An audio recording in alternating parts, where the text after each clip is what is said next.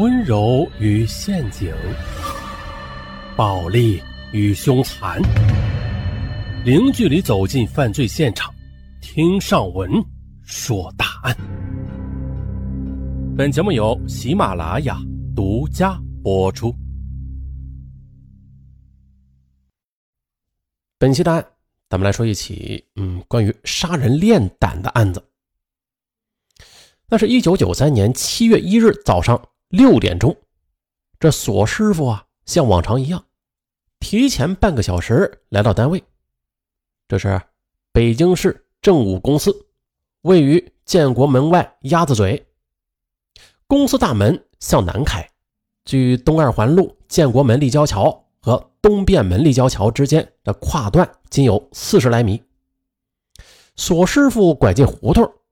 见离公司大门不远外的一个斜坡下，停着一辆浅蓝色的幺二幺型吉普车，车头朝西，这机器盖啊是支着的，两个小伙子呢正低着头捣鼓机器。哎，这大早上出车啊，也不事先保养好、检查好啊。一年前还是驾驶员的索师傅啊，那是开了三十多年的车了，见到路边修车的，这心里就特别烦，他就叨叨着。从车身旁走过，用钥匙打开了公司的院门，进到了警卫室，接替了值班员，然后向敞开的院里望去。只见刚才修车的两个小伙子顺着这月河胡同朝东走去了。索师傅下意识地瞅了瞅手表，现在呀是早晨六点二十分。到了六点四十分，公司机械队的班车驶出院门。正要拐弯呢，哎呦，险些撞上了歪在路边的幺二幺型吉普车。司机刘师傅啊，就不满意的嘟囔着，拉开了吉普车的驾驶门。他呢，想看看能不能开走它，好给后边的车啊腾开路。可是这门一开，一股熏人的恶臭就钻进鼻子。嗯，刘师傅回头一看，哎呦，这里边怎么还躺着个人呢？还并且还不止一个人。喂，派出所吗？我们公司门口停着一辆吉普车呢，车厢里边有两具女尸。公司保卫科的老夏把情况如实的报告给了朝阳公安分局建国门外派出所。功夫不大，市局刑侦处、朝阳分局刑警队、建外派出所的警员们就纷纷的赶到了现场。当时正值上班时间，现场周围是挤满了群众，人们也都是纷纷议论着。警方人员呢？将吉普车推进五公司院内，接着刑警们就开始做技术勘查了。派出所的民警对现场周围的群众进行走访。这时，紧靠五公司大门西侧的华悦餐馆打工的小姑娘，她向民警反映情况：大概是早上五点钟吧，我起来，嗯，准备忙早点，我就看到两个男的在推车上坡。因为我们门口的坡最高了，他们推了半天也推不上去，他们还叫我帮着推呢。市政五公司大门正对着一个公共厕所，清早起床上厕所的居民也有看到这两个男青年的。呃，这其中一个，呃，高点的，他手里还拿着一个大可乐瓶呃，一边甩还一边自言自语。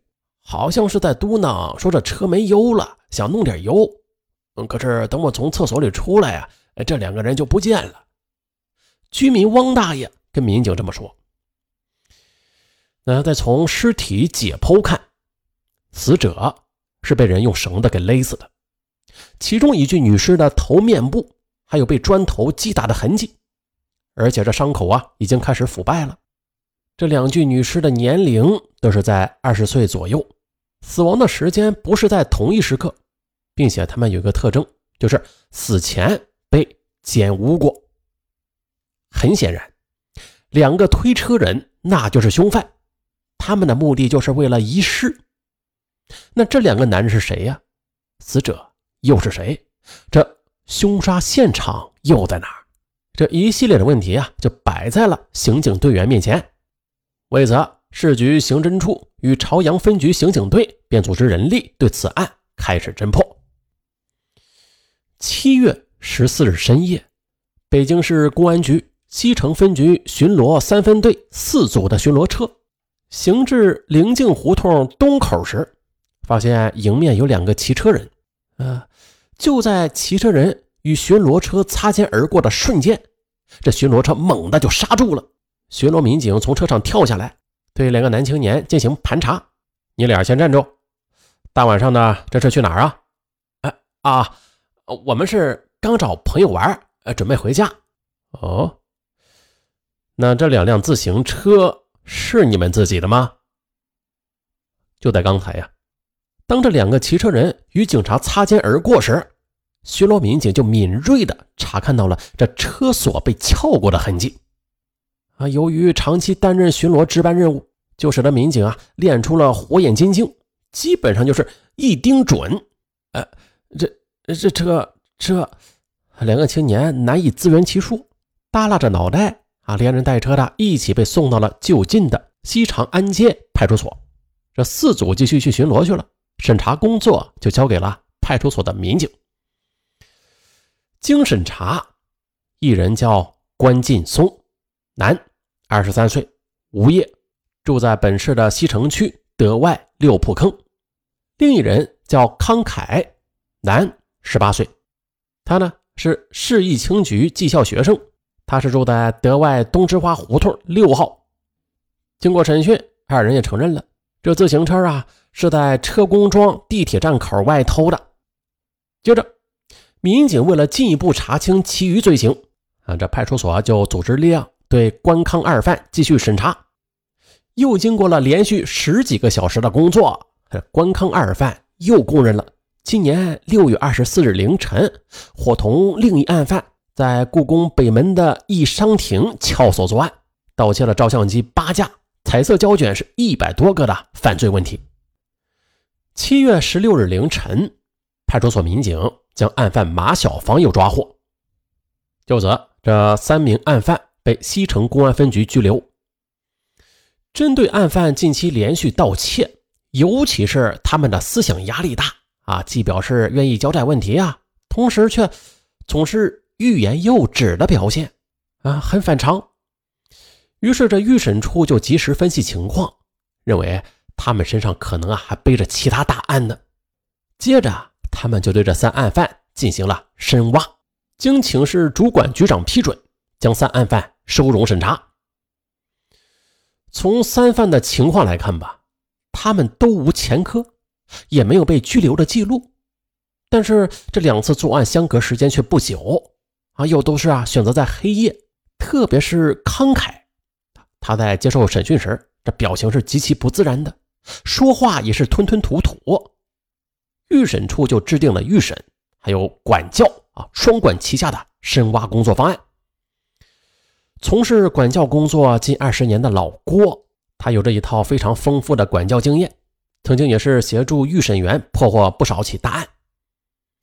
针对康凯的情况，在预审之余，他就是对其采取了深入的政策攻心，寻找扩大战果的突破口。啊，在拘留所的日日夜夜里，康凯度日如年。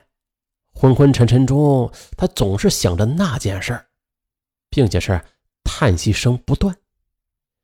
你现在还不满十八岁吧？多好的年华呀！犯了错误就要悔过自新，彻底坦白交代问题，争取得到政府的宽大处理。我们给你机会，但是机会却要靠你自己把握。纸。是包不住火的。老郭在语重心长的劝规开导着，使康凯陷入了深思。他好像是听到了奶奶的呼唤，看到了母亲流着泪。郭郭大叔啊，我说，二十日上午，康凯终于交代了伙同关劲松抢劫、强奸、杀害两名外地女青年的犯罪问题。接着，在预审办公人员以及市局刑侦处等有关单位的密切协作下，关康二犯的犯罪事实也是迅速的被查证属实。索师傅七月一日早上看到的那两个修车的小伙子，不是别人，正是关劲松和康凯。那如此的年纪，那究竟是什么原因使他们干出这般令人发指的凶杀大案呢？图财，还是土色，还是？关劲松出身于工人家庭，有五个孩子。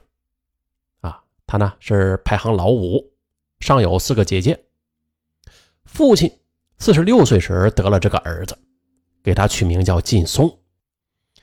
父亲是希望儿子能像松鼠那样挺拔坚实、根深叶茂，将来能为官家传宗接代。啊，在本期案件最后要提醒各位听友啊。今天就是抢红包的最后一天。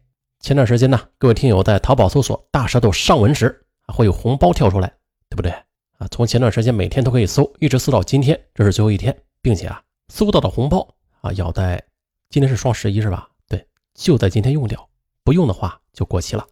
那因为可以这红包可以叠加使用，所以特别划算多个红包啊叠加到一块不管你买什么东西啊，都可以抵现金。那还一次没有领到红包的听友，不妨打开淘宝搜索“大舌头上文”五个字啊，去试试吧。